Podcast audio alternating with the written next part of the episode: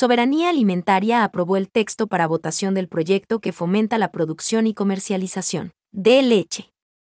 Luego de acoger las observaciones presentadas el pasado 17 de mayo de 2022 en el Pleno de la Asamblea Nacional, con ocho votos afirmativos, la Comisión de Soberanía Alimentaria aprobó el texto final del proyecto de ley para fomentar la producción, comercialización, industrialización, consumo y fijación del precio de la leche y sus derivados, para votación en el Pleno de la Asamblea Nacional.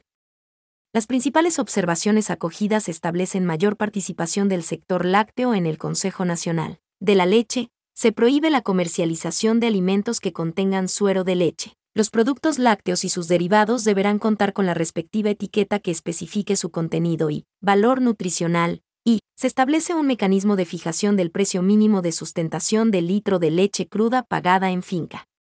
El proyecto está conformado por 49 artículos distribuidos en 10 capítulos, que buscan establecer el régimen legal y administrativo que permita promover, regular, asegurar, garantizar y fortalecer la producción primaria de leche cruda, así como afianzar que los diferentes procesos de la cadena láctea cumplan las condiciones higiénico-sanitarias, que garanticen su inocuidad.